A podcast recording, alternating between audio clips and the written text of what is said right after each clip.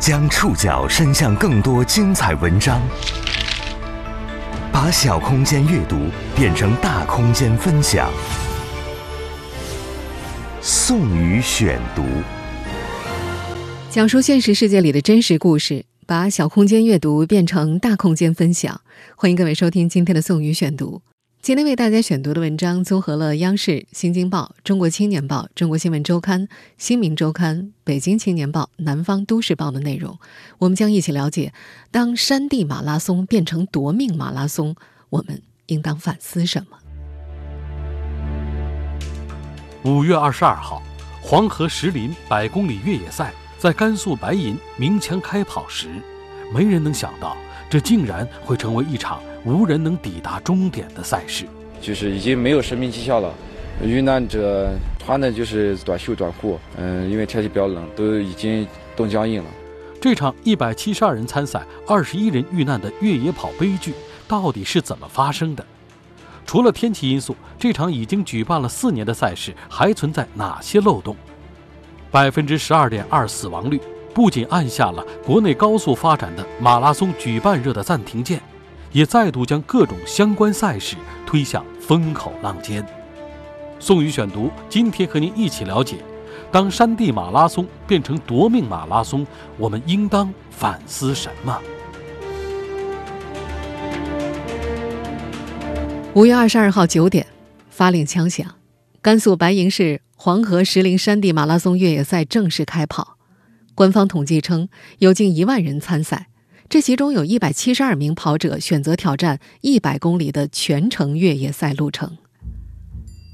如果不出意外正常完赛的话，这一百七十二名跑者不仅能够在一路上领略石林地貌奇观，还能至少拿到一千六百块钱的奖励，这足以覆盖他们一千块的报名费。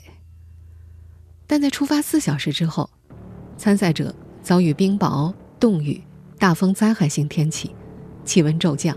赛道保障不足，再加上本应强制携带的保暖衣服缺失，导致身体失温，最终酿成二十一人遇难、八人受轻伤的悲剧。这是国内越野赛历史上最惨痛的事故。在五月二十三号上午召开的新闻发布会上，甘肃省白银市市长张旭晨介绍，这起事件是一起因局部天气突变发生的公共安全事件。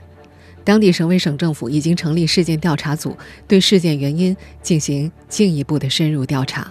作为赛事主办方，我们深感内疚和自责，并对遇难人员表示沉痛哀悼，对遇难者家属和受伤人员表示深切的慰问。五月二十四号下午，白银市委宣传部负责人表示。他们已经与二十一名遇难者家属全部取得联系，家属陆续抵达白银市，遇难人员的善后工作正在进行当中。目前，当地官方对这起悲剧的定性是局部天气突变发生的公共安全事件，但灾难过后，对相关方的质疑也随之而来。举办到第四届的白银景泰黄河石林百公里越野赛，为何会成为夺命越野？极端天气是否被提前预报？组织者有无紧急预案？组委会对参赛者的装备检查是否严格？这些疑问都在等待被解答。宋宇选读继续为您讲述：当山地马拉松变成夺命马拉松，我们应当反思什么？看到小涛，然后泪流满面。五月二十四号，河南洛阳火车站，张小涛和前来接站的家人相拥痛哭。真是不容易啊！他抽泣着说：“太不容易了。”作为这场赛事前六名里唯一的一名幸存者，这几天，张小涛把自己死里逃生的故事对媒体重复了几十遍。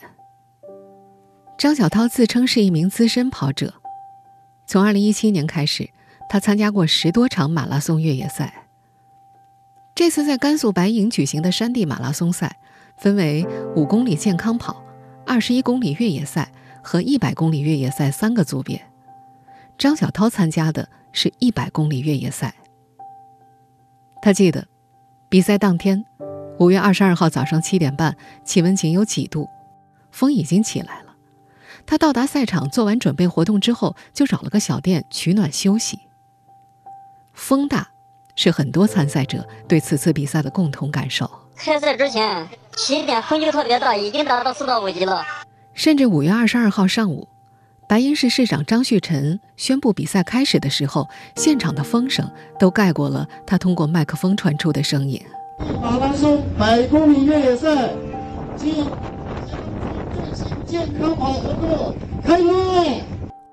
突发极端天气是这次悲剧发生之后被反复提起的重要因素。比赛前一天，当地的天气就很阴沉，有参赛人员还特地咨询过当地人，对方说呀，这里风一过就是晴天，所以很多参赛者并没有在意。甘肃本地人马潇是此次比赛二十一公里越野赛的参赛选手。他参加过2020年的黄河石林百公里越野赛，成绩十三个小时。他觉着这场赛事基本没什么大难度，加上奖金设置还挺高的，只要跑完就可以拿到一千六百块了。这对于很多人来说还是很有吸引力的。似乎正是因为在专业的跑者看来难度系数不算太高，来自南方的业余选手张丽才选择报名尝试。这是他第一次参加百公里越野赛。第一次参加百公里越野跑的还有重庆人王金明。此前他所参加的马拉松比赛都是路跑，因为是第一次参加，他带上了保温毯、GPS、口哨，还有冲锋衣。像保温毯、冲锋衣只在主办方列出的推荐装备里，并没有强制携带。更多参赛选手则是参照前几届的经验，按照防暴晒、防中暑、防紫外线的要求做准备的。在来之前，我们就听说他们这边天气是以热闻名的，所以我们很多人都是，呃，为预防中暑啊、防晒呀这些方面比较重视。但是来了当天，我们就有听说，呃，第二天会降温，嗯，但多少还是有被当地的这些人的经验所误导。他们也有说，他们这从来不会出现这样的状况，就算下雨也是下几滴雨，然后，呃，不会不可能有大雨之类的。所以说，在早晨出发，很多衣服都没有，已经被前提前一天放到了换装点。来自南方的张丽也像这位接受央视采访的女选手一样，只穿了短袖短裤、压缩裤，戴了防晒袖套，并把冲锋衣、保暖内衣都放进了转运包里，而转运包放在 CP 六换装点。参加二十一公里赛的甘肃本地人马潇则记得，他看了天气预报。说当天会有一个小时的小雨，以他的经验，就算有小雨，西北这边可能也就下一会儿，应该不会影响赛事的。所以，虽然刮着大风，五月二十二号上午九点，第四届黄河石林越野赛还是准时鸣枪开赛了。五公里、二十一公里、一百公里三个组别的选手在同一起跑线出发，总参赛者超过一万人。像张小涛一样参加一百公里越野赛的，共有一百七十二位。在大风中出发的时候，这一百七十二位选手并不知道，死亡和磨难正在前方陡峭的山路上等待着他们。按照赛事负责方此前公布的赛事路线图，这段一百公里越野赛道共设九个打卡点，从 CP 一到 CP 九之间有不同难度的九段路。CP。是 checkpoint 的英文简称，也就是打卡点的意思。通常呢是和补给点设在一处。在马拉松赛和越野赛比赛当中，每个打卡点呢都设有关门时间，选手必须在关门时间前在打卡点打卡。具体到这项比赛，所有的参赛选手必须在二十个小时之内打完九个打卡点，跑完全程，才能被视为完赛。这天上午十一点左右。黄河石林景区开始下起了小雨。此时，担任关门兔的马潇和另外两位选手跑在最后，也就是相对比较平坦的 CP 一到 CP 二赛道。那时，马潇依然觉得这种天气影响不大，他觉得跑起来还是比较舒服的。而那一刻，张丽、张小涛以及这一赛事第一梯队的所有运动员们都已经跑过了 CP 二打卡点。所有选手都以为这场小雨会很快过去，但那天天气的恶劣程度显然已经超过了当地人的经验判断。五六分钟过后，雨开始渐渐下大了，马潇的衣服变湿了。十分钟过后，雨越来越急，打到脸上都觉得生疼。逆向刮来的风也变得沉重，挡着马潇难以前行。由于没有携带冲锋衣，马潇只能够拿出唯一的口罩来保护脸部，但他的口罩多次被刮掉，后来就直接贴到了嘴上，开始阻挠他的呼吸。马潇回忆说，那时他每喘一口气都能吸上一嘴的雨水。等到他跑到 CP2 打卡点的时候，马潇的胳膊直接冻僵了，衣服也湿透了。十二点十七分，有参赛者在赛事工作群里发布求助视频。十二点二十分左右，雨变得愈发猛烈，风也继续撕扯着。又过了好一会儿，救援人员和救护车才陆续出现在了 CP2 打卡点。马潇说，他是在等到确定所有人都跑完了这一赛段之后，才冲上救护车的。换了上衣，志愿者给他递来保温毯。马潇说，他在吃完一桶热泡面之后，才觉得身体渐渐暖和起来。恶劣天气开始时，这场越野赛跑在最前方第一集团的参赛者们基本都在 CP 二到 CP 三之间。这段路程虽然只有八公里左右，但却是整段赛段中最陡峭艰险的。这是一段需要选手们不断爬坡的路段，爬升高度大约一千米。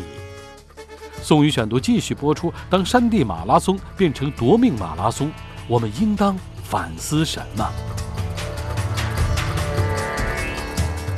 赛事官方微信“石林国际马拉松”在赛前一天发布了近期天气预报。根据这份天气预报显示，五月二十二号白天为阴天，最高温度十九摄氏度，并伴有三到四级西北风；夜间天气多云，最低温度九摄氏度，有一到二级北风。当地新闻发布会上发布的消息显示，五月二十二号当天，比赛进行到中午，百公里越野赛高海拔段。二十公里至三十一公里处突遭灾害天气。在微博上拥有九百四十万粉丝的科普博主“中国气象爱好者”，在此次事故发生之后，对事发地甘肃白银市景泰县当地的天气情况做出了分析。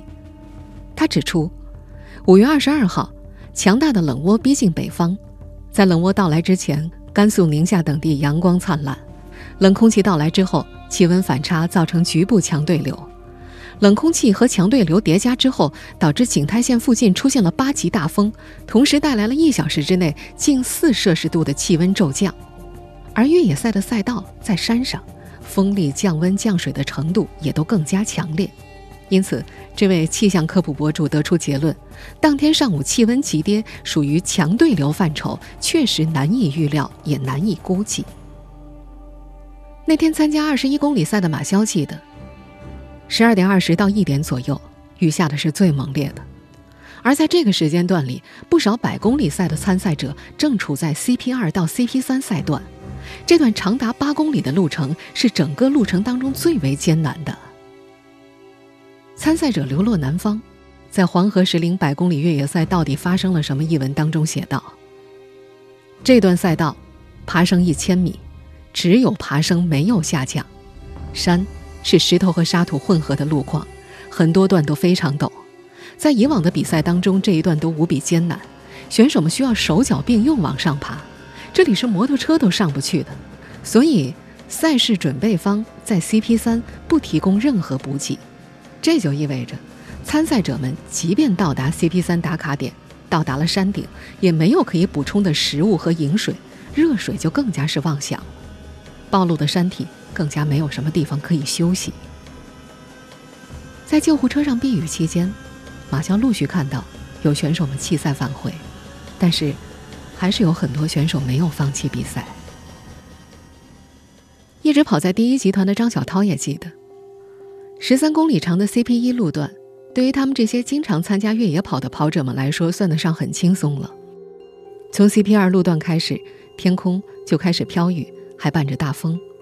那时，张小涛穿着短袖短裤，套了件皮风衣。他和深圳跑圈名将吴攀荣跑在一起。吴攀荣是从2015年11月开始长跑的，他和我们之前提到的重庆选手王金明以及南方业余选手张丽一样，都是第一次参加百公里越野马拉松。那个下午，张小涛和吴攀荣两人结伴沿着 CPR 赛道往山上爬坡前进。风雨越来越大，到了半山腰，冰雹裹在雨里砸下来，张小涛的脸被冰雹砸着，眼睛开始模糊，看不清路了。吴攀荣也在浑身发抖，说话哆嗦，被张小涛用胳膊挽着一起往前走。赛道上的黄土地沾了泥水之后，路面变得更加光滑，他们在湿滑的路上不断摔倒。再接下来，两人就慢慢分开了。张小涛在前，吴攀荣在后。张小涛预估自己那时大概排名第四，吴攀荣排在第五位。他们都属于这一越野赛第一集团的参赛选手，跑在他们前面的还有三十一岁的梁晶，这个合肥小伙子是目前中国超级马拉松纪录的保持者，迄今至少获得过十四个马拉松赛事冠军，被跑友们称为“梁神”。那时的张小涛还没有想到下撤，当时的他只想着我翻过这座山应该就好了，可他渐渐感受到身体慢慢不受控制了。同一时间段感觉身体不受控制的，还有跑在他们后面的南方业余选手张丽。风雨袭来时，第一次参加百公里赛的张丽浑身上下都湿透了，她难以站稳，特别的冷，没有冲锋衣，她开始有点害怕，她内心逐渐有些犹豫，他准备躲在一块石头旁休息，可刚停下来就发现自己腿部抽筋，眼睛也被雨打得睁不开眼睛。短短几秒钟之内，他决定下撤。他想到 CP 三没有补给，怕自己身体会失温。失温是山地马拉松越野跑选手们最容易遭遇到的敌人。当人体热量流失大于热量补给，造成人体核心区温度降低，就容易导致失温。当人体的核心温度为三十五摄氏度时，就会出现失温的征兆，人会开始觉得发冷、发抖。三十三摄氏度接近体表温度，持续发抖。当核心温度降到三十一摄氏度，则大脑无意识，只对刺激有反应；到了三十摄氏度，就会失去意识、昏迷；而二十八摄氏度则意味着死亡。因为担心出现失温的症状，张丽是第五位下撤的选手。在他之后，有很多位参赛者做出了同样的选择。有些下撤选手一路劝告着后面的人。上面风太大了，受不了了，别继续上了。但是，有人不信，继续往上跑。就是说，看到了好多人都躺在地上，完了他们是哭着下来的，完了告诉后面的人说不要上，但是后面的人还是不听说。很多参赛者都没有意识到，在这里面临的抉择就是生死抉择。那时，大部分选手只是认为，向前可以坚持到 CP 四。放弃就意味着放弃一千六百块的参赛补助。后来在网络上发布长文的参赛者流落南方，也在那篇分析文章当中提到了自己当时面临相同的抉择困境。他想跑完全程，但现实状况告诉他，撑不下去了。他选择了后退。他只有一个信念，一定要坚持到山下，即便要倒，也要倒在山下。流落南方写道。在做出决定的最后一刻，应该是在失温的边缘徘徊，处在临界点上。他说自己下山的时候已经出现了失温症状了。就是这毫厘之间的决定，让他成为了这场生死赛当中的幸存者。在这条百公里赛道上，有选手陆续折返，但也有人选择坚持向前。没人知道做出选择的那一刻，他们在想些什么。但这些选择的确决定了他们的生命走向。宋宇选读继续播出：当山地马拉松变成夺命马拉松，我们应当反思什么？狂风、冻雨还有冰雹一起袭来的时候，气温骤降至只有几度左右。第一次参赛的重庆选手王金明感到自己的手脚逐渐冰凉，他的意识开始模糊，他想打开携带的保温毯，可是。他的手指不听使唤，就是那个保温毯嘛，我自己拆的吧，拆了，拆的有点松。脑子知道想怎么拆，但是手根本就不听你使唤，拉不住，打不开。我好不容易把它打开了，手又捏不住，风一下就刮走，眼睁睁看着它刮走。那时的王金明身处 CP 二到 CP 三段的中间位置，那里属于无人区，山形陡峭，地形复杂，进退两难，又缺乏必要的补给。在一个风口处，王金明遇到了五六位参赛者，大家的身体状况都差不多。我们应该有五六个人，然后跑到一起，大家状态都差不多，都感觉到已经不行了。因为正好在一个风口那里，尽管可以遮住一小点雨，但是在一个风口上，我说在这个地方待得起来，我说如果呢很快就是身体会失温的。我喊他们动起来，但是可能有心无力嘛。他们只能通过爬行。让自己热起来。爬到一个相当于一个小山顶的那种，不能没避风也没避雨，我就是不停不停的爬呀，就让我的体温然后一直保持住嘛，就是等待救援嘛，就是延长这个时间，反正一直都想想活下来嘛，想一直想着见到自己家人那在王金明他们通过爬行咬嘴唇让自己保持清醒之际，张小涛还继续顶着风雨。跌跌撞撞的往山顶跑，他不断的摔跤，不断的爬起来。最后一次摔倒的时候，他感觉自己再也起不来了。趁着自己还有一点意识，他拿出保温毯披上，并拿出 GPS 定位器按了 SOS，之后便意识模糊。等到获救清醒之后，他才在自己的越野跑记录里发现，在赛事三十三公里处，他昏迷了两小时四十三分钟。是四十九岁的牧羊人朱克明救了张小涛。那天除了张小涛之外，朱克明还救了另外五名参赛者。后来接受媒体采访时，朱克明说：“他知道五月二十二号景区要办比赛，他喜欢热闹，想去现场看看。再加上羊也要吃草，所以虽然刮着大风，他还是像往常一样去山顶放羊了。”十一点多，天就开始下雨，气温越来越低。在当地一个被称作朱家窑的地方，他停了下来，去了以前生产队用过的窑洞。他总在那片放羊，之前在窑洞里还放了衣服、被褥和干粮。他记着那天的天气特别糟糕，刮风下雨，带着小冰雹，山上还有烟雾，能见度在二十米之内，不远的地方什么也看不见。朱克明说，大概是下午两点左右，他在窑洞里听到了求助声。我睡着了嘛。两点左右，我我听听到一个，他喊了一下，然后从这个地方跑过去了。我怀疑我这个地方现在下着这么大的雨，有什么声音啊？我就出去看了一下。循声走出窑洞，他看到有位选手已经开始抽搐。这样抱着，抱着，非常的冷。穿的什么衣服？身上那绿色的 T 恤衫？这些参赛选手共有五人，陆续把他们带到窑洞之后，他升起了几堆火。朱克明随后又跑到了有信号的地方，拨打了救援热线。在等待救援队到来的时候，他多次跑到窑洞外去观望，看看救援队走到哪儿了。再次出去探查情况的时候，他突然发现前面有团东西看不清，而这团他看不清的东西，就是失温倒地的张小涛。是第六个人吧？当时他他就爬着，这样这样半动半爬的，这样这样抱着抱着那个保温毯。风大雨急。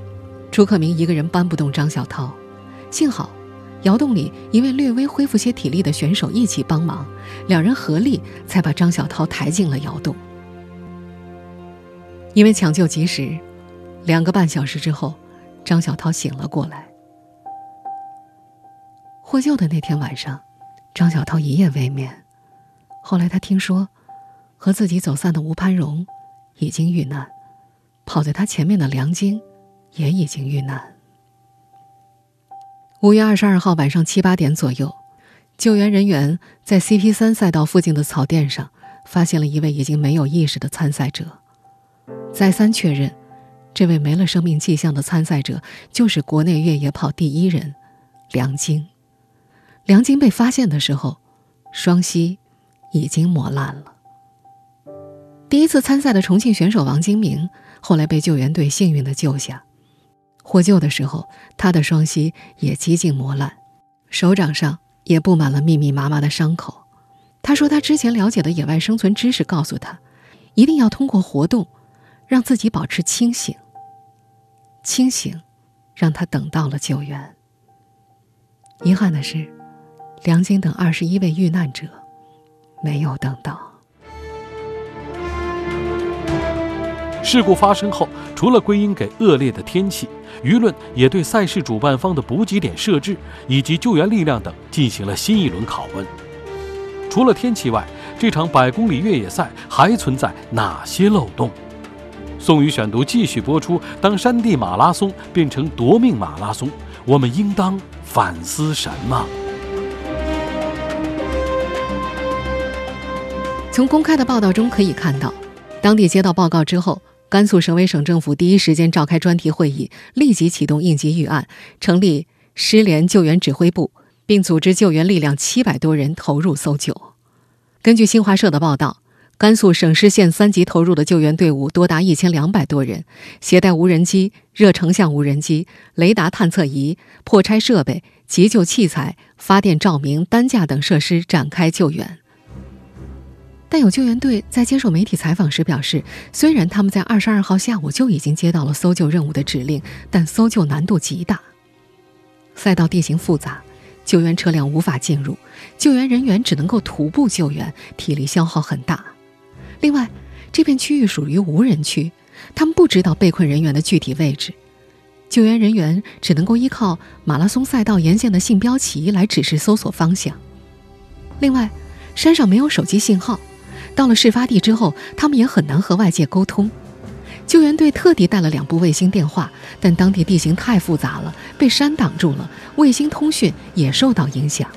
这些都导致了搜救进度相当缓慢。除了搜救进度之外，赛事主办方的流程设计也备受质疑。中国登山协会户外赛事裁判员福海在接受央视采访时表示。赛事流程上各方的设计漏洞是造成这次事故的主要原因。虽然这次比赛为选手们配备了 GPS 设备，但危机发生的时候，参赛选手的 GPS 设备并没有发挥作用，甚至救援力量到达的时候，也因为没有信号影响救援。福海认为，为赛事建立基本的通信保障是户外越野赛要做的一项最基本的工作，而这次比赛显然没有做好。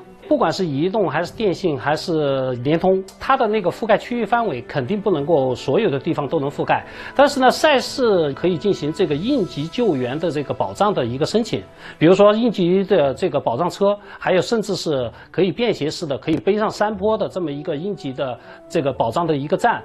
那么这些是可以建立的。这样的话，我们的 GPS 信号就能够呃，也不能说完全吧，但是能够大部分能够回传到组委会的上面来。这样的话，才是我们这个赛事。组织的一个最基本的一个通信保障，而且要达到这个通信保障呢，应该不是很难。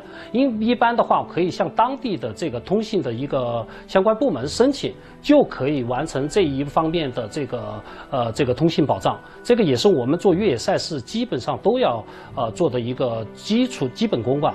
另外，此次越野赛对参赛者列出了装备清单。冲锋衣等保暖设备仅作为建议选项，没有作为强制装备。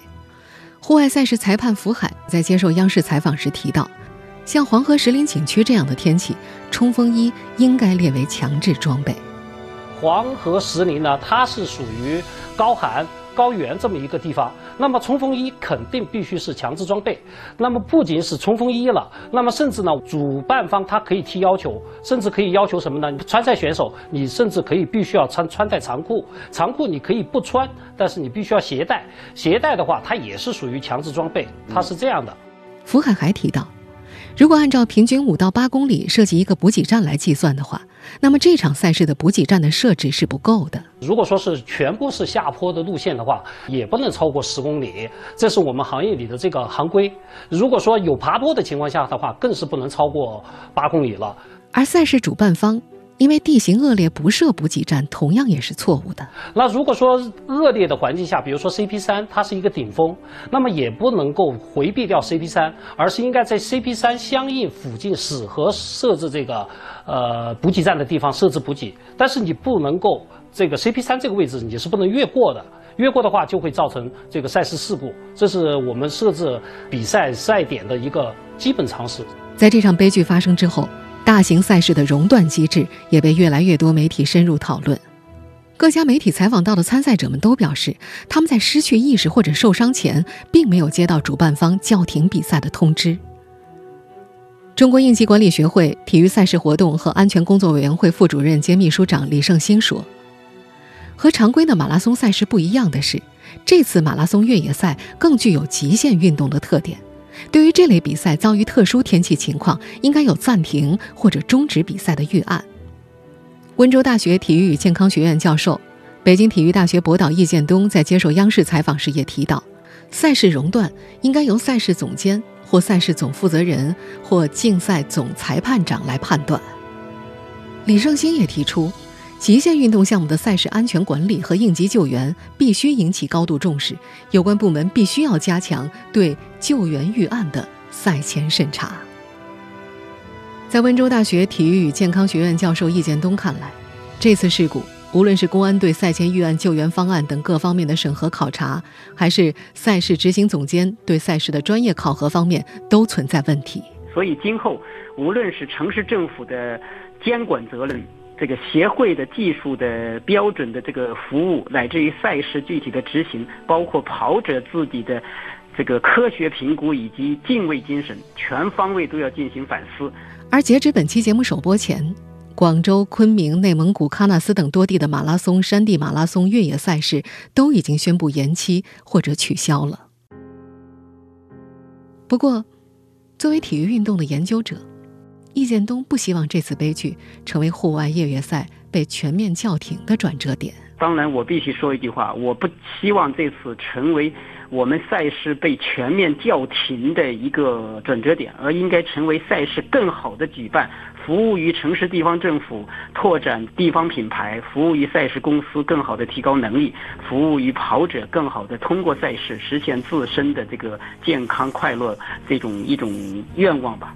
希望这是一个好的转折点，而不是从此陷入低谷。在最近几天。人们悼念逝去的二十一名马拉松选手的时候，那句跑者圈里的名言会被反复提起。所有赛事的终点，都是平安回家。愿悲剧不再发生。愿每个人都能平安回家。